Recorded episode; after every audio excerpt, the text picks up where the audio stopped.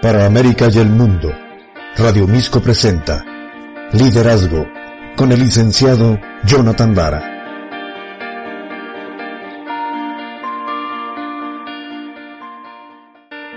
¿Qué tal amigos de la comunidad virtual de Radio Misco? Un verdadero placer estar llegando nuevamente hasta cada uno de los lugares en donde reportan su sintonía. El día de hoy estamos muy contentos porque tenemos a una invitada de lujo como la mayoría de nuestros invitados. En realidad a nosotros nos complace mucho traer personas que traen mucho contenido de valor y que les pueden aportar demasiadas experiencias que han pasado para poder en realidad aportar mucha de su práctica para que a ustedes les quede más fácil el poder determinar cómo poder hacerlo y qué es lo que se debe de hacer. El día de hoy tenemos como invitada a Viviana Alomar. Ella es una argentina que está residiendo actualmente en Estados Unidos y conforme nosotros vayamos platicando con ella ustedes se van a dar cuenta de todo lo que esta mujer ha hecho les voy a dar un poco del resumen de lo que ella ha logrado. Ha hecho lo que es generar empresas dentro de Estados Unidos, como por ejemplo empresas de servicios de, banquetes y atención para eh, arreglos de, de eventos.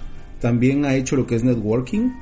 Tuvo una panadería en Estados Unidos ha vivido en lo que es California, Utah, Washington, aparte de que también se tuvo que mover de Argentina a Rosario para Estados Unidos, entonces imagínense todo lo que esta mujer ha tenido que hacer. Y el tema del día de hoy es emociones. Imagínate cuántas emociones alrededor de todos estos cambios de residencia. Por si esto fuera poco, Viviana también es madre de cuatro niños y está actualmente casada. Entonces, este tema te va a caer de perlas, porque si alguien sabe de emociones, es Viviana. Viviana, muchas gracias por aceptar nuestra invitación. El público de Radio Misco es todo tuyo.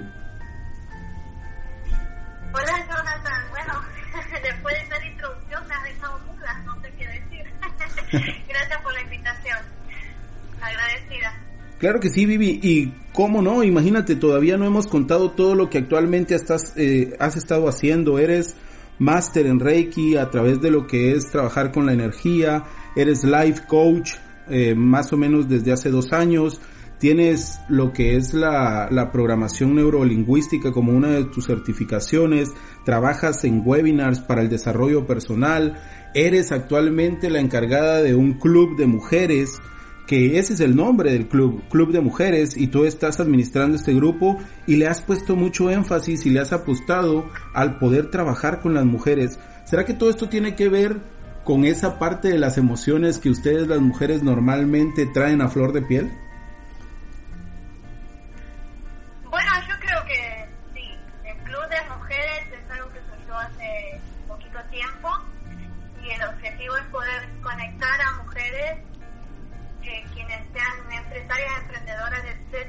Con otras mujeres que quizás no lo son, pero que tal vez pueden crear lazos eh, de negocio que sean mutuo, de mutuo beneficio o tal vez pueden conectar para amistad y también a través del Club de Mujeres pueden ofrecemos lo que son videos donde ellas puedan educarse, donde puede haber eh, material de interés, puede hacer salud, puede hacer finanzas, etcétera. Entonces hay una linda variedad dentro de este club que le da posibilidades a las mujeres de poder seguir aprendiendo, por ejemplo, de una de las otras y además de crear lazos entre ellas.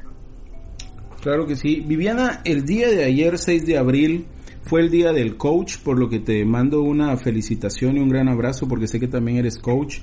Y, pero esa fecha del 6 de abril, más que representar hoy en día un día en el que se te debe de felicitar por tu actividad a la que actualmente te estás dedicando, también ese 6 de abril del año 2006 significa mucho para ti porque fue el día en el que tuviste que dejar tu natal Rosario en Argentina para poder mudarte a los Estados Unidos.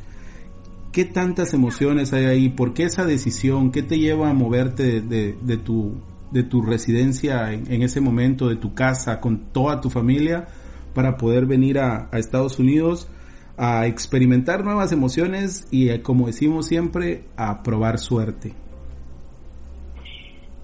Sí, mira, bueno, el 6 de abril fue la primera vez que puse un pie en lo que es Los Ángeles, ¿verdad? Salí, con mi esposo salimos el 5 de, de abril de Rosario de Argentina, y, estamos aquí el 6. Y bueno, wow, primero fue una emoción de, de alegría porque estábamos realizando una de las cosas que queríamos. No fue fácil la decisión, como siempre es un salto muy grande y además es irse hacia lo desconocido y como decimos mucho en coaching es salirse de su zona de confort, que era, la, que era Rosario, ¿verdad?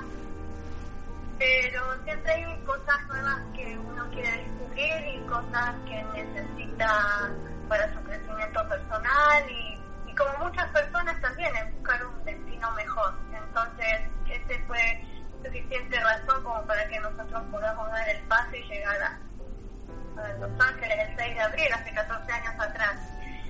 Y bueno, de ahí en adelante empezó la aventura, no fue fácil, porque no lo es, para ningún inmigrante fácil, pero bueno, camino se va haciendo al andar y aquí estamos. Claro que sí. Cuando estabas en Argentina, ¿a qué te dedicabas? Mira, cuando estaba en Argentina estudié, eh, aquí le llaman para maestra de, de- de escuela primaria. Eh, había eh, hice casi finalizando, no lo finalicé, eh, por unos cuantos temas en cuestión que no vienen al caso, pero eh, salió la oportunidad de que pudiéramos venir para aquí, así que la aprovechamos. Ya ves, como dicen en Argentina, el, tren pasa una sola vez, o lo tomamos o lo dejamos, y nosotros lo tomamos. Eh, pero sí, digamos que es como que el- la enseñanza está en mí, ¿verdad? Claro que sí. Tienes, tienes una base para poder compartir el conocimiento. Vivi, ¿y qué veniste a hacer a, California, que fue el primer lugar al que llegaste acá en Estados Unidos, después de haber estado estudiando, por ejemplo, para dedicarte a la docencia y llegar acá a, Los Ángeles, en donde no conocías eh, el, el sistema hasta ese momento, venías como como venimos todos, a ver cómo es, a ver qué, qué puedo hacer, en dónde consigo hacer algo. Y, y en, en tu caso, ¿qué es lo primero a lo que te empiezas a dedicar cuando llegas acá?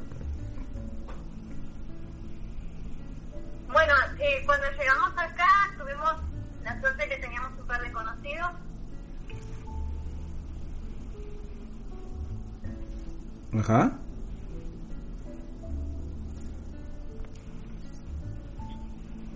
Y entonces tuvimos ayuda de, de uno de las personas que nos recibió, pero bueno, yo cuando llegué aquí, mi esposo primero que consiguió fue restaurantera. Conseguir lo primero que saliera porque solo traíamos 1.700 dólares, nada más. Y yo comencé a trabajar en un salón de bronceado, así que ahí estuvimos bastante tiempo, hasta un año.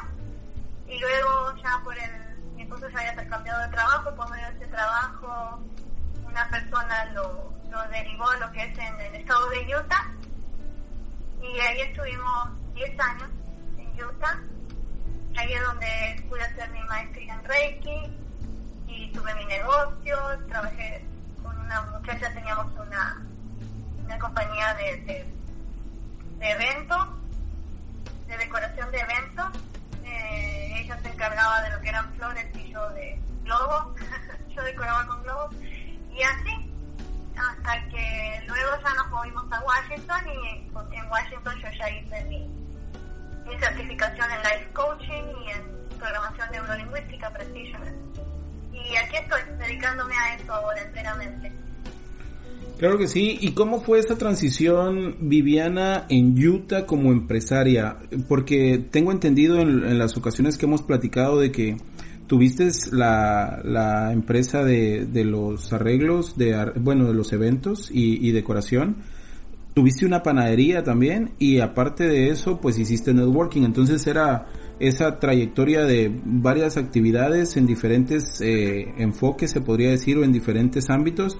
Y aparte de eso, seguir con la vida de mamá, de esposa, que en ocasiones ese creo yo es el uno de los detonantes de la desesperación en muchas de las personas que, que no encuentran como el equilibrio en casa, trabajo y pareja, por ejemplo. Y tú eras trabajo, empresaria, casa, pareja, hijos, o sea, ¿cómo es que, lograbas generar esa estabilidad o cómo te fuiste eh, acoplando a todos los ámbitos que tenías que desarrollar? Bueno, si hay algo que me puede caracterizar, digamos, tengo que hablar de mí, es la parte de reinventarme. Entonces soy una persona que puedo reinventarme fácilmente. Eh, me adapto a los cambios. Quizás puede haber personas que es entendible y puede costarle más. Pero digamos que yo me muevo junto con cambios. Entonces no es eh, difícil la transición. Es más, o sea, creo que, que yo misma soy la que busco ir cambiando, generar los cambios. No me gusta estar estancada en algo solamente. Por ejemplo, cuando trabajé en la empresa, en la compañía de networking, pues ahí escribía blogs y también, perdón, formaba parte de, del staff. Pero uno siempre va buscando más. Y con mi amiga, que ya está aquí, sabía de eh, arreglos florales, hacer decoraciones. Y dije, bueno, es un buen momento para hacer un, cambio. Y, no, y nos pusimos ahí, estuvimos bastante tiempo, ella enfermó, ella tuvo cáncer y falleció en 2015. Así que después yo tuve mi panadería, porque ya sola no iba a poder hacer eso y busqué hacer algo totalmente diferente. De panadería yo sabía porque yo vengo de panadería, de, de familia de panadería. Entonces, me dediqué a eso y fue bastante bien. Al principio todo, luego, bueno, como todo negocio cae como en una pequeña crisis y dije, bueno, no, es momento de hacer cambios. Y es ahí cuando decidimos entonces, alguien no, nos, comuni nos comunicamos con alguien de aquí, de Washington, y nos estuvimos hablando y nos animó a venir, entonces decidimos, sí, es un buen momento para hacer cambio y ahí ya nos movimos los seis, ya no éramos dos. claro. Eh, vendimos absolutamente todo y nos vinimos por aquí. Y aquí es donde empecé como de cero. Y creo que en las etapas cuando uno tiene crisis es cuando es eh, un mejor momento para reinventarse y pensar qué es algo nuevo que yo puedo hacer. Por ejemplo, en este momento creo que, que estamos viviendo todos es, puede percibirse como una crisis donde hay demasiadas personas que se están animando a hacer cosas nuevas, cosas que no hacían antes. Claro. Eh, por ejemplo, networking online. Hay personas que están haciendo networking online que nomás lo habían hecho antes y les funciona. Y bueno, es cuestión de mirarle como la parte positiva a las cosas que, que suceden. Claro que sí, y creo que esta es una de las mejores opciones, Vivi, en donde tú puedes empezar a comentarnos, porque como tú dices, ya, ya no eran solo dos, sino ya se tuvieron que mover los seis, ya ahí ya estaban pues los cuatro, los cuatro hijos, ya había un trayecto de otros, otros tres lugares más en, en cuestión de donde habían vivido, había que dejar nuevamente ya amigos, eh, familiares, me imagino, y acá es en donde empieza, considero yo, toda esa, esa trayectoria de lo que en realidad son las emociones que te despierta el tener que cambiar, como tú dices, el poder salir de tu zona de confort, el reinventarte, porque una de las cuestiones que, que nosotros debemos de manejar en muchas ocasiones para poder tomar esas, ese tipo de decisiones es aprender a trabajar con las emociones. ¿Cómo es que tú fuiste manejando? Porque eso lo hiciste tú hace aproximadamente tres años, se podría decir, y lo de trabajar con el coaching, con la programación neurolingüística, lo hiciste después de haber tomado esas decisiones. Entonces, ¿cómo, cómo consideras tú que una persona eh, puede empezar a trabajar en sus emociones para, para poder tomar ese tipo de decisiones? Que, que básicamente es eh, el tema que tú nos compartirás hoy, el, el, poder saber y conocer las emociones para poder tomar decisiones. Bueno, mira, por ejemplo, si nos ponemos a, a, dar una definición de lo que es una emoción, eh, las emociones son eh, una reacción fisiológica cuyo, eh, ¿cómo explicarlo? Cuya función es que nos adaptemos a eso que nos está sucediendo, ¿no? Como, como de qué manera un estímulo externo puede, puede generar en nosotros, en nosotros reacciones químicas cerebrales espontáneas e innatas, porque no, no podemos elegirlas tampoco. Muchas veces por ahí veo eh, o me dicen, pero emoción, sentimiento es lo mismo. Y bueno, en realidad no, les, digo, porque una, una emoción es una reacción a un estímulo externo, cualquiera sea. Y un sentimiento es la interpretación que yo hago de esa emoción. Y en, ese momento ya entra la parte cognitiva, que son los pensamientos, ¿no?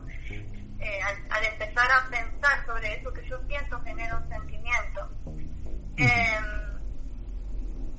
creo que principalmente está en que la persona tenga definido bien exactamente qué es lo que quiere para sí poder, eh, si es, por ejemplo, en mi caso que tengo un esposo, el poder charlar y ver qué es lo que nos funciona a nosotros expresar lo que nos gusta y lo que no, y de allí en adelante trabajar con las emociones.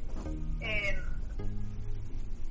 por ejemplo, el, lo que es el, miedo es la emoción más común y la más primitiva, porque es la que no, es la emoción de la supervivencia, la que nos genera un, tal energía corporal que es una, una emoción del instinto, muchas veces que se dice o correr o luchar frente a una a, una amenaza real, como también puede ser en, en algunas personas que es una amenaza, que no es una amenaza en sí, sino que es una interpretación de eso que está sucediendo, de una circunstancia.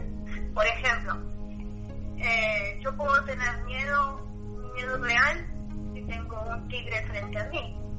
Entonces sé que el tigre existe y que en realidad puede comerme. O, me quedo ahí mirando qué hace o corro. Definitivamente voy a correr.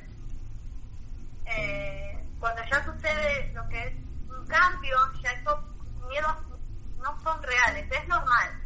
Es normal que uno tenga miedo y, tiene derecho a sentir miedo y está bien que reconozca sentir miedo. Pero es algo que está en nuestra mente y que quizás nunca suceda. Entonces, digamos que dar un paso hacia adelante para salir de su zona de confort es un gran, gran paso eh, para empezar a trabajar en lo que realmente quieres. Ok. O sea que tú crees que la que para nosotros poder empezar a manejar las emociones debemos de estar definidos con lo que queremos hacer. Eso nos podría ayudar más.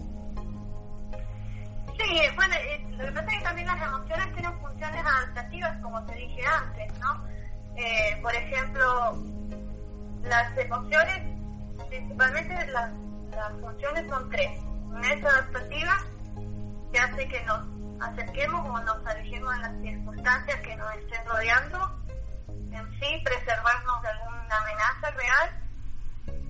Tiene una función social también que nos permite interrelacionarnos con los demás, crear lazos afectivos, generar empatía con el otro.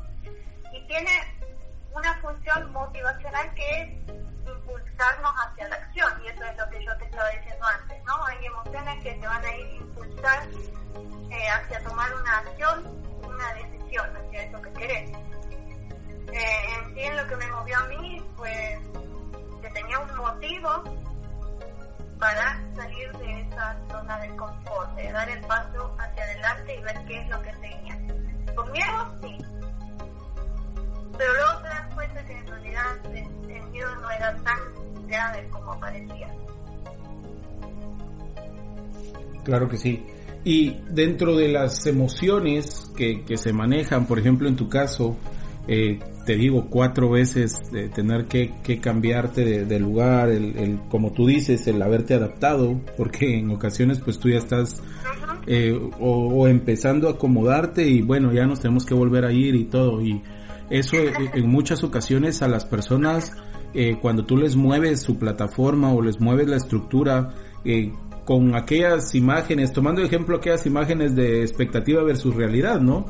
O sea, un nuevo, un nuevo mundo, la expectativa y la realidad es otra vez volver a empezar para algunas personas, ¿no?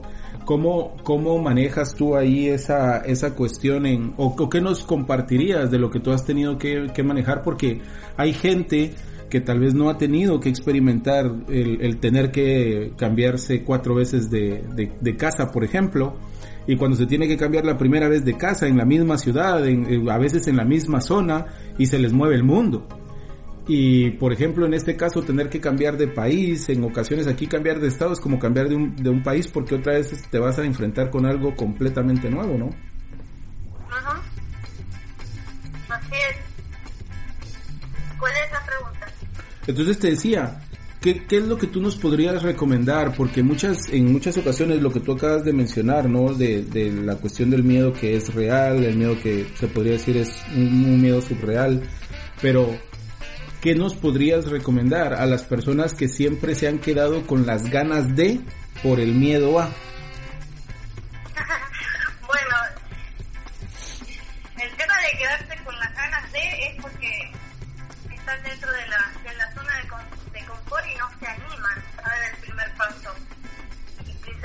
Principalmente lo que te detiene es el miedo y detrás del miedo es algún tipo de creencia, que ahí ya nos estaríamos yendo hacia otro terreno, ¿no? el tipo de las, las, creencias limitantes, esas que no nos dejan salir, en realidad lo que...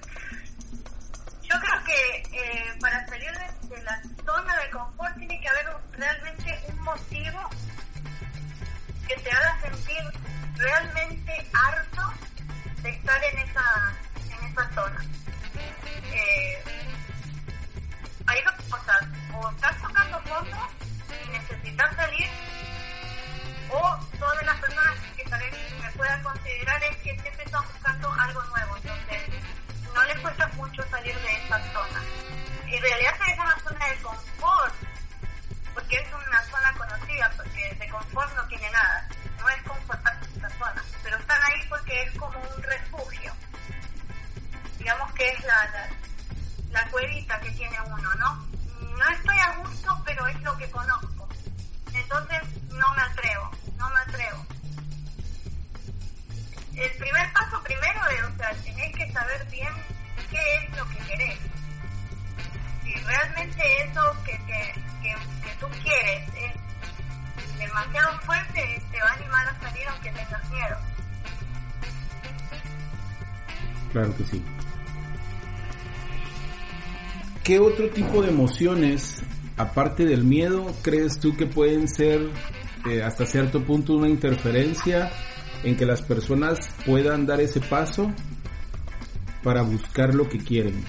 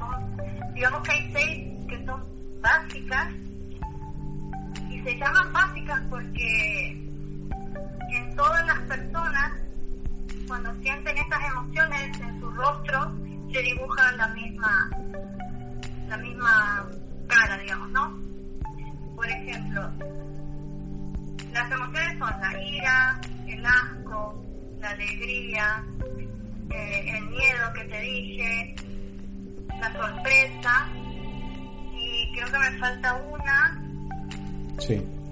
Eh, la,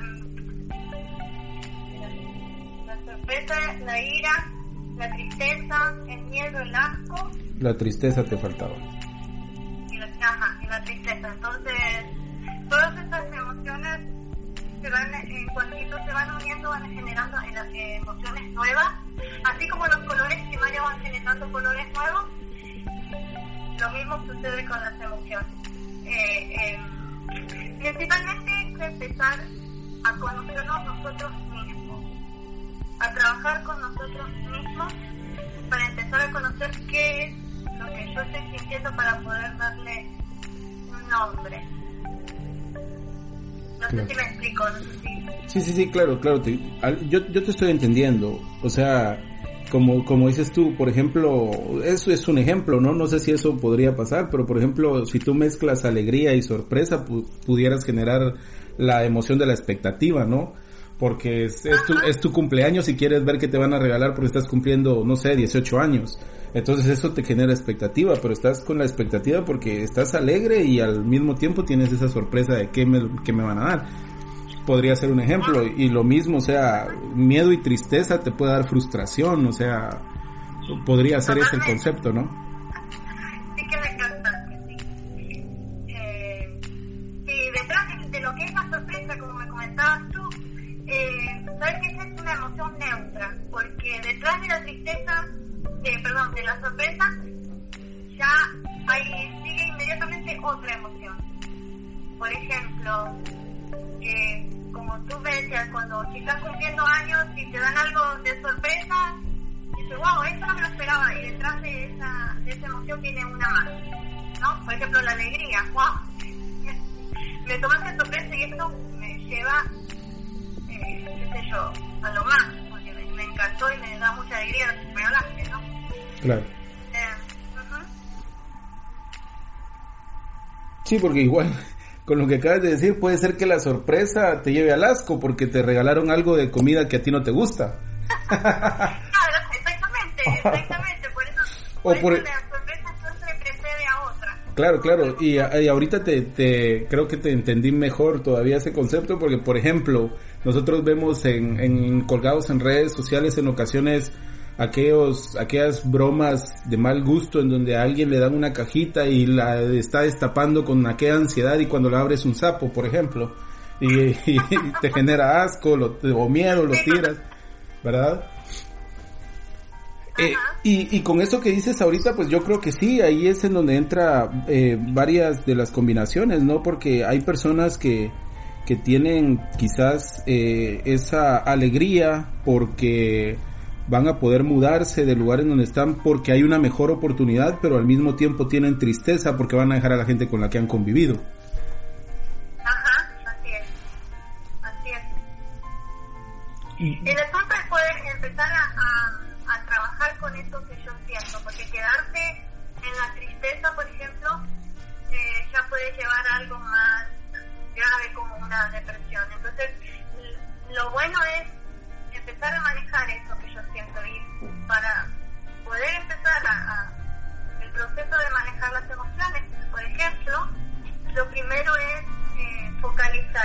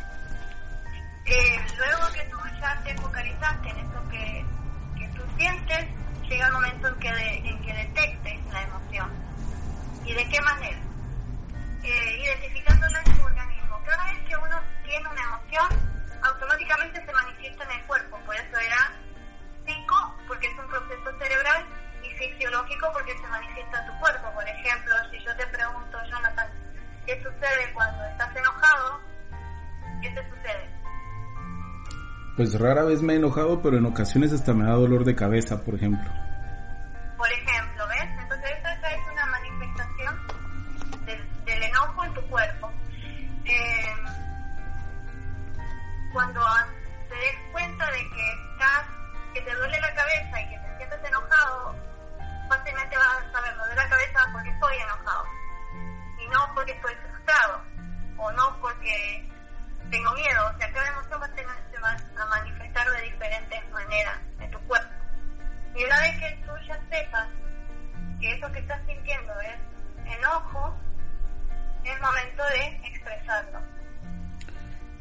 Sí, claro que sí. Con lo, con lo que estás comentando ahorita, Vivi, me, me recuerda en una ocasión eh, cuando todavía estaba en Guatemala, porque yo también tengo dos años de estar acá en, Los Ángeles, California. pero cuando estaba en Guatemala, antes de venir acá, hice un taller con algunas personas de cómo hablar en público y fue un taller presencial. Y en el momento que a una chica le tocaba que pasara a dar su discurso, un discurso muy emotivo que cuando ella me lo decía a mí, pues casi casi que me hacía llorar. Y cuando le, tocó que, que pasara a, decirlo, no pudo salir. E incluso, y, esto posiblemente le, le, sirva a algunas de las personas que nos están escuchando porque es la realidad. Incluso se enfermó del estómago. O sea, le, le, empezó a dar hasta diarrea y vómitos solo por el mismo temor que le provocaba el tener que pararse frente a la gente.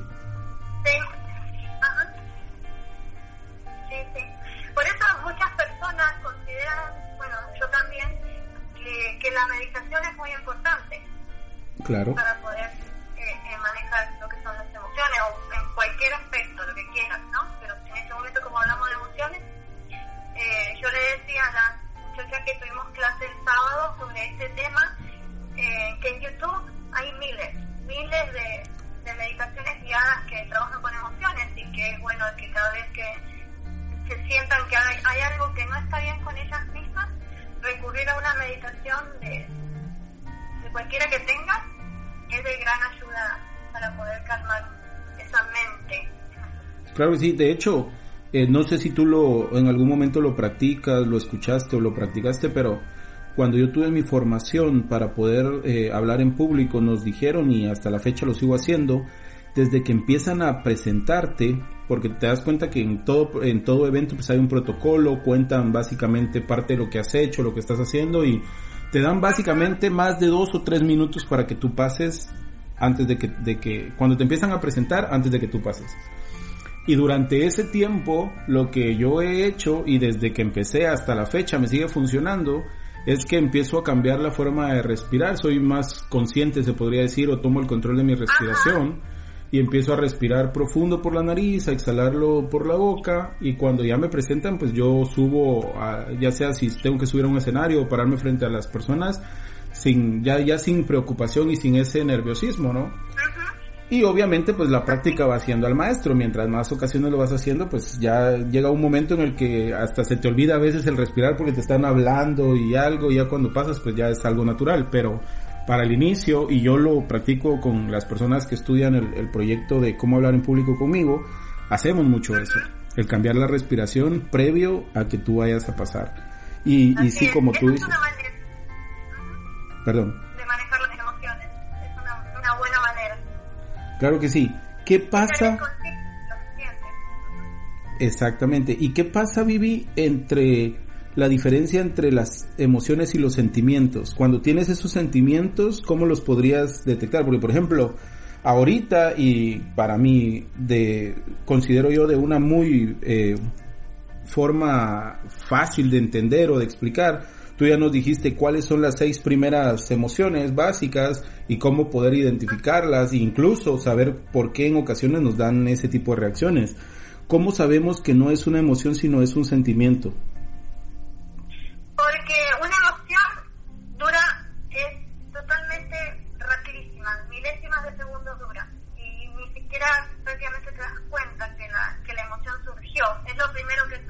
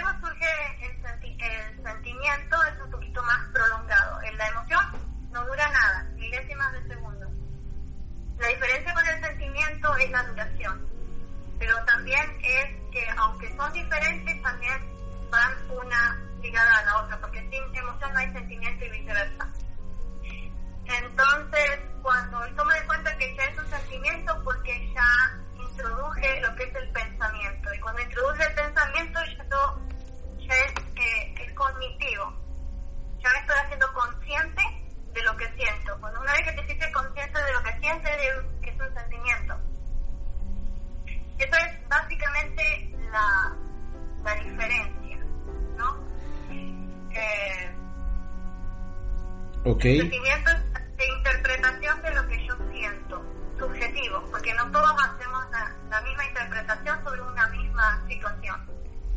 Claro que sí, y aprovechando eso que acabas de decir que no todos tenemos ese, ese mismo, esa misma interpretación sobre lo que sentimos, ¿qué, ¿qué me puedes decir tú de, por ejemplo, las personas que, que llevan ese sentimiento tan arraigado que, por ejemplo, una persona que perdió a un familiar, un papá, una mamá, un abuelo, abuela, alguien con quien tuvo un, lazo muy fuerte, y a los 10 o 15 años escucha la canción de Amor Eterno de, de Juan Gabriel o de Ana Gabriel o, o, cualquier cantante y no, no puede él controlar el ponerse a llorar porque le recuerda a esa persona.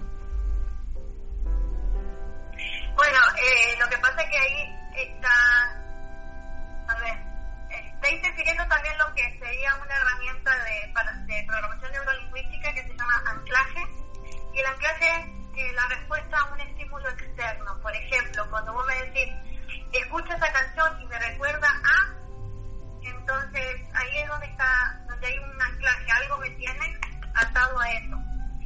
Y no está mal, no está mal cuando es pasajero, ¿no? El, el no quedarnos en ese mismo sentimiento eh, es algo que ya nos lleva a una patología psicológica, nos puede llevar a una, depresión de por sí, ya puede perjudicar lo que es nuestra salud emocional, nuestra salud mental y nuestro cuerpo. Entonces, no está mal, por ejemplo, en este ejemplo que me diste, de que pueda eh, recordar a alguien, porque en realidad, o sea, ahí surge inmediatamente el sentimiento hacia, hacia lo que le provoca esa canción.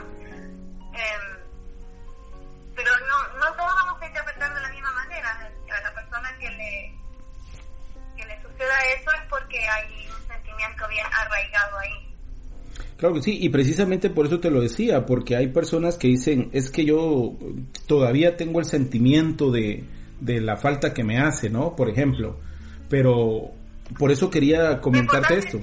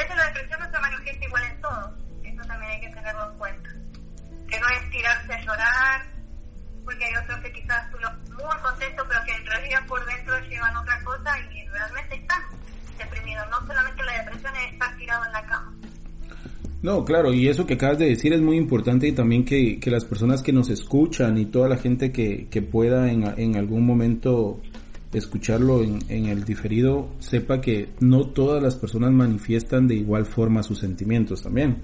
Porque, porque por ejemplo, algunas personas, eh, este, este sentimiento que te provoca eh, la falta de una persona, así como alguien se puede poner a llorar cada vez que escucha una canción, otro se lo reprime y no dice nada, incluso se hace el fuerte y no, no demuestra que le está doliendo la falta de esta otra persona y en algún momento es como una bomba de tiempo, ¿no? Totalmente, sí, sí, sí. Justo dijiste la palabra reprimiendo y es algo que no hay que dejar pasar. Cuando se nombraba eh, la, la, manera de eh, manejar las emociones, que te había dicho que eran tres, la tercera era expresar, a, a, eso me refería, no reprimirlo, porque llega un momento en que hay personas de que acumulan muchas emociones, muchos sentimientos que no son buenos, por ejemplo, para la persona, ¿no? Porque las emociones no son ni buenas, ni malas, ni positivas, ni negativas. Solamente uno le da la interpretación y para uno es negativo, pero no quiere decir que la emoción sea negativa. Y mm, entonces lo importante es expresarnos de la manera que sea. Por ejemplo, le decía una gente que estuvieron en el curso el sábado que una de las maneras es escribirlo. Si no te sale decírselo a otra persona, escríbelo. Toma un anotador y siéntate tranquila y escribe y descarga todo lo que sientes. Es una herramienta que también usan los psicólogos hay personas que les cuesta expresar sus sentimientos, sus emociones y utilizan un anotador para escribir todo lo que sienten y es como si se sacaran un peso encima. Eh, otra, otra manera también de poder desahogar eso que sentimos es escribirse una carta a uno mismo, pero desde la emoción que yo siento. Por ejemplo, si yo tengo enfado, que sea ese enfado, me escriba una carta a mí me diga para qué el enfado está en ese momento en mi vida, porque cada emoción tiene una intención positiva. No todas no, las emociones no son buenas ni malas, siempre detrás de una emoción hay algo positivo, porque las emociones son adaptativas, nos protegen o, es para generar lazos afectivos, o, ¿por qué o para qué están las emociones ahí? ¿Cuál es la razón de ser? Sí, claro. De, de hecho, con lo que... La persona, ¿por qué tengo miedo? ¿Por qué estoy sintiendo miedo? Y bueno, en realidad siento miedo porque le temo al cambio. En realidad es eso lo que me da miedo. Claro. No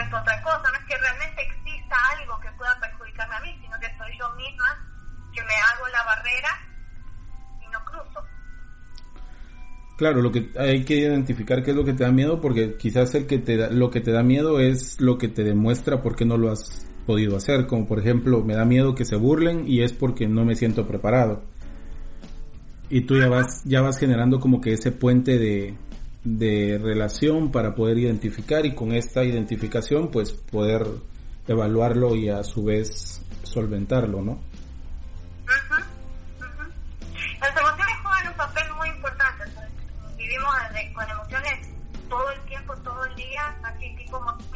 Arriba, abajo, y está bien, solamente hay que identificarlas, saber qué, qué es lo que sucede. Y, en cierta en ciertos casos las emociones también pueden afectar nuestras, nuestras habilidades cognitivas, nos, nos pueden condicionar en la manera en que actuamos. Por ejemplo, cuando me comentaban de esa muchacha que tenía que dar ese, esa charla y que experimentó todas esas cosas en su cuerpo, digamos que el, el haber no podido manejar eso que sentía, pues le afectó bastante y no, no, pudo salir. Entonces, en este caso hubiera sido bueno que identificara qué era lo que se estaba sintiendo y de qué manera le iba a afectar a esa situación que iba a hacer, ¿no? Ya que ella iba a dar una charla, por ejemplo, ese miedo no, no se le iba a nublar su conocimiento, aunque ella sabía lo que tenía que decir, la iba a bloquear. Entonces, empezar a conocerse y, saber que, que en realidad sentir eso no le va a servir de mucho, es un trabajo, es un trabajo diario, no es algo de un día para el otro. Es, un trabajo diario que lleva su tiempo.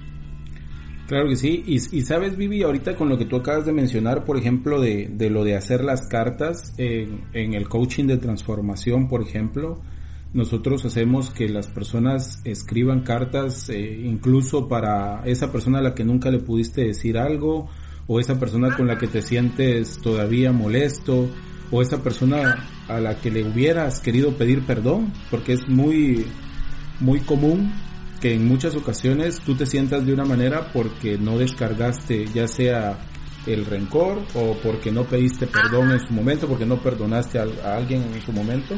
Entonces, el hacer las cartas ha sido un ejercicio maravilloso que ha ayudado a muchas personas a que a que dejen una gran carga que, que se convertía en un obstáculo para cumplir con sus objetivos. totalmente. Lo importante es que la carta no se la tienen que dar al otro.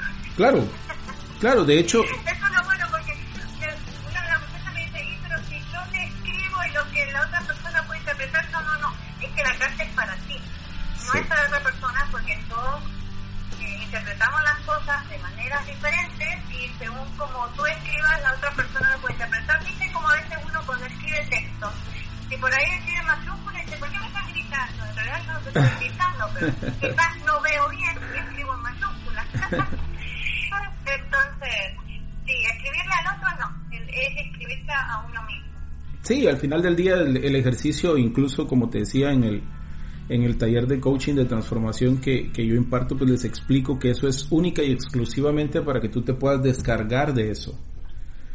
Incluso ese, ese ejercicio que nosotros hacemos, este, este año tuve la oportunidad precisamente en febrero, a inicios de febrero, estuvimos una semana yendo a la orilla de la playa de, fuimos a la playa de Santa Mónica y a la playa de Long Beach eh, con dos grupos y a las seis y media más o menos de la mañana hacíamos hay ciertos espacios en donde te permiten hacer fogatas y hacíamos ahí la fogata eh, las personas hacían su carta algunos voluntarios la leían otros pues no la leían solo hacían su carta y al final del día pues la echaban a la fogata y, y la quemaban y lograban con eso pues experimentar esa esa libertad del, ok, ya lo saqué, ¿no?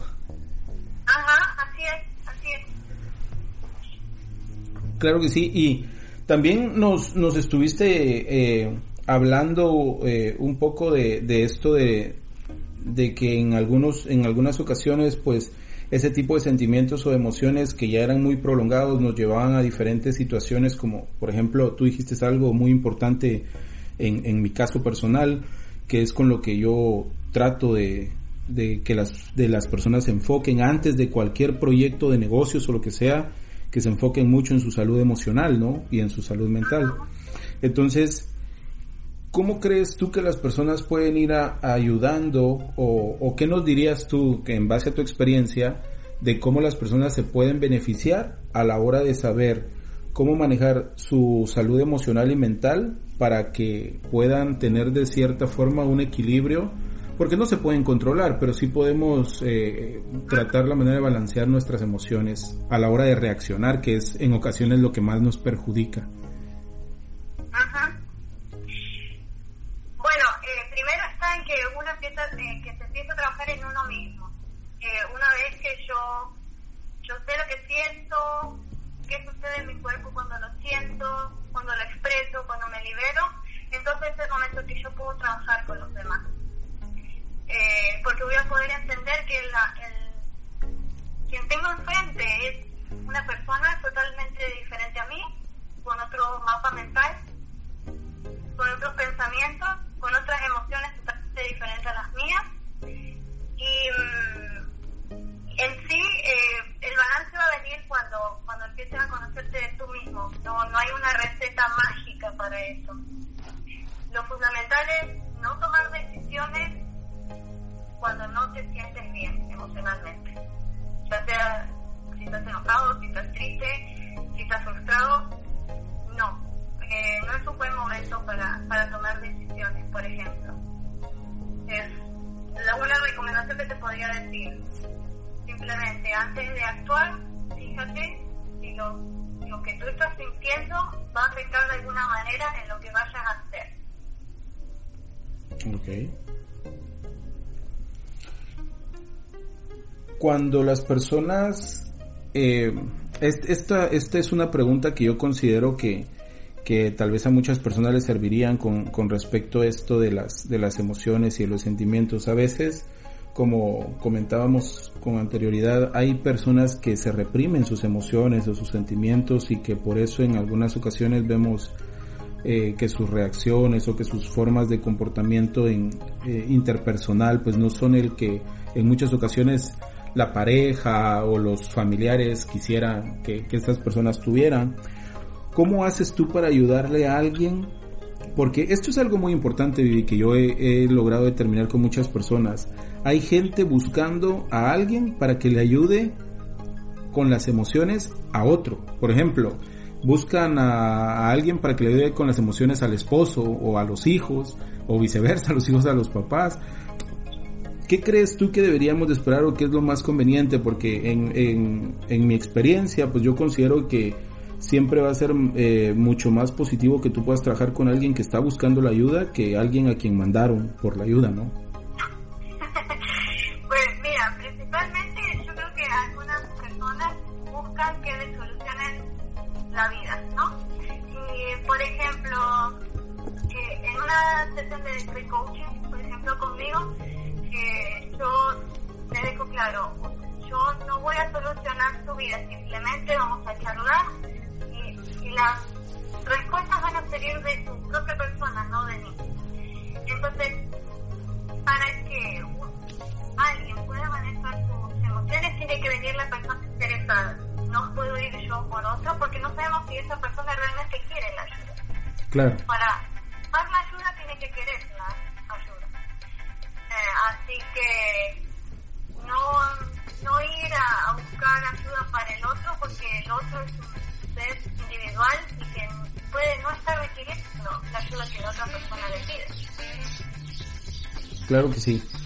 Yo, yo incluso, no sé qué opinas tú, Vivi, pero yo incluso a esas personas que han venido conmigo para decirme eso, les he dicho, ¿sabes qué? ¿Por qué no trabajas tú en tus emociones, incluso para saber cómo manejar tus emociones cuando la persona tenga las reacciones de sus emociones?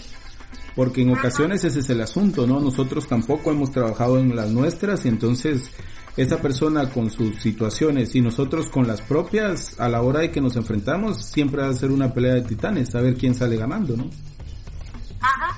Y sabes como ese, como ese ejemplo que siempre ponen, no sé si no te has escuchado, que cuando uno va en el avión y ante algo que suceder y las mascarillas bajan, la primera persona que te lo tienes que poner eres tú y después el otro, ¿no? Exactamente. Entonces yo digo, bueno, podemos tomarlo, tomarlo como ejemplo y decir, antes de que yo quiera solucionarle la vida al otro, primero la soluciono conmigo. Claro y que sí. después voy a intentar ayudar al otro, siempre y cuando quiera la ayuda. Sí, yo creo que es, es lo mejor y, y qué bueno que, que tú nos estás compartiendo desde tu expertise esa, esa situación. Vivi, casi siempre nos, nos, cuando nosotros empezamos a platicar con, a veces con las personas que queremos entrevistar, algunos nos dicen, y tengo que hablar durante toda una hora, ¿y qué crees? Ya se nos está terminando el tiempo. En serio. Y es lo que les digo, a veces les digo, te apuesto que podríamos platicar dos horas y no te darías cuenta, pero... Vivi, danos tres consejos desde tu perspectiva para poder eh, conocer un poco más y poder saber o, poder identificar nuestras emociones y nuestros sentimientos. ¿Cuáles serían esos esos tres principios, esos tres eh, tres conceptos o esos tres consejos que tú nos darías para poder hacerlo? Bueno, creo que lo que hemos estado diciendo todo este tipito y es primero, estate en un lugar y hace una eh, retrospección, fíjate en ti mismo, identifica qué está sucediendo contigo. Eh, segundo, no intentes cambiar a los demás. Los demás interpretan las cosas de diferente manera que tú. Así que, por ejemplo, me decían el otro ay, pero el fulano no hace, si yo fuera él haría tal cosa. Bueno, que tú no eres él, me dijo. Entonces, no trates de que el otro haga lo que supuestamente tú harías porque no es así. Y tercero, eh, expresa todo lo que sientes, no lo dejes guardadito ahí porque eh, como tú dijiste es una bomba de tiempo, cualquier momento cuando estalla va a estallar de la peor manera. Entonces, si tu manera de expresarlo no es así verbalmente con otra persona, te recomiendo que lo escribas. Como te dije antes, o simplemente empieza a hacer tus respiraciones 10 veces, digo yo, pero si te ocupa más, más. Una meditación, por seguro, te va a venir muy bien. Y si me dejas eh, darte uno más, Claro, claro, no adelante. No tomes decisiones cuando no estés bien emocionalmente. Claro. Fundamental. Sí, de hecho hay un estudio de la Universidad de Harvard y en, en un trabajo en conjunto con Gallup, la, la, la empresa de investigaciones, que dice que el 97%, imagínate, el 97% de las decisiones cerradas, o, o sea, de las decisiones en las que nosotros hemos fallado, se han tomado bajo el efecto de alguna emoción. Sí, sí. Ajá. Así es. Como, sí, te, como te dije al principio, el 95-97% de las decisiones están basadas en las emociones. Entonces, porque no estamos considerados como seres racionales que sienten, sino personas emocionales que razonan. Claro que sí. Vivi, ¿en qué redes nosotros pues eh, te etiquetamos en algunas redes sociales cuando hicimos el, el, anuncio de esta entrevista? ¿En qué redes te podemos encontrar? ¿Algún número de teléfono? Eh, ¿Cómo puede la gente acceder a tus webinars para que puedas comentarnos eh, en qué estás trabajando actualmente? ¿Cómo lo estás haciendo? Bueno, pueden encontrarme en mi Facebook, en la página de Facebook que es Viviana Alomar Coach.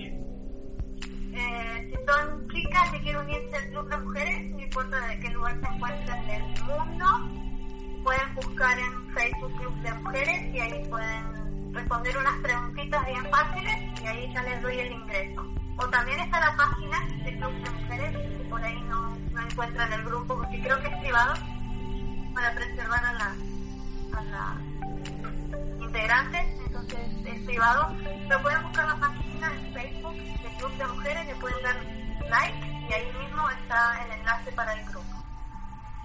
Ok, claro que sí. Vivi, ¿te vas a estar enfocando eh, en trabajar con las mujeres y poder empoderar mujeres en este, en este, en esta etapa? Así es, así es en este momento. Estoy enfocada en ella 100%. ok. Esta, este enfoque o este interés de poder trabajar con mujeres, Vivi, ¿se lo atribuyes a que tú no encontraste eh, apoyo en su momento o que no había quien te pudiera facilitar las herramientas que necesitabas cuando tú las estabas eh, requiriendo? Oh, sí, totalmente, totalmente, porque yo no he encontrado un, eh, grupo de apoyo, digamos, que sea para se puede encontrar para hombres, pero me ha sido difícil encontrar para chicas, poner. Uh, hay un grupo aquí también, en, en Washington, que también se ha dedicado a latinas. Eh, es un poquito diferente al al enfoque que yo tengo con el mío, pero igual sirve de ayuda para poder conectarse. Entonces, eh, como yo no encontraba conexiones, pues dije, es un buen momento para, para que otras que tal vez estén en mi, en mi misma situación puedan encontrar un punto de apoyo y de educación también, porque considero que la continua educación es la mejor herramienta que podemos tener. Claro que y sí. Más son claro, definitivamente. Vivi, de verdad muchas gracias por la entrevista, te agradezco por tu tiempo, has compartido bastantes temas acá con la gente de radiomisco.com y la gente te va a poder volver a escuchar y descargar este audio en www.asistenciaintegraljl.com que es el blog en el que subimos todos estos programas. De antemano, Ok, ¿me pasas el link, eh? claro que sí, de antemano muchas gracias, felicitaciones por todo lo que estás haciendo y deseamos de verdad que te vaya muy bien y esperamos tenerte acá nuevamente en otra entrevista cuando ya tengas algo más que contarnos de todos tus trabajos. Cuando guste, gracias a ti, Jonathan, por y me llamaste y pues gustosa de estar contigo. Así que nos encontramos en cualquier otro momento y hasta la próxima. Gracias. Claro que sí, a todos ustedes amigos ya saben, nuevamente nos volvemos a sintonizar el día viernes, espero que estén ahí conectados y se portan bien toda la semana.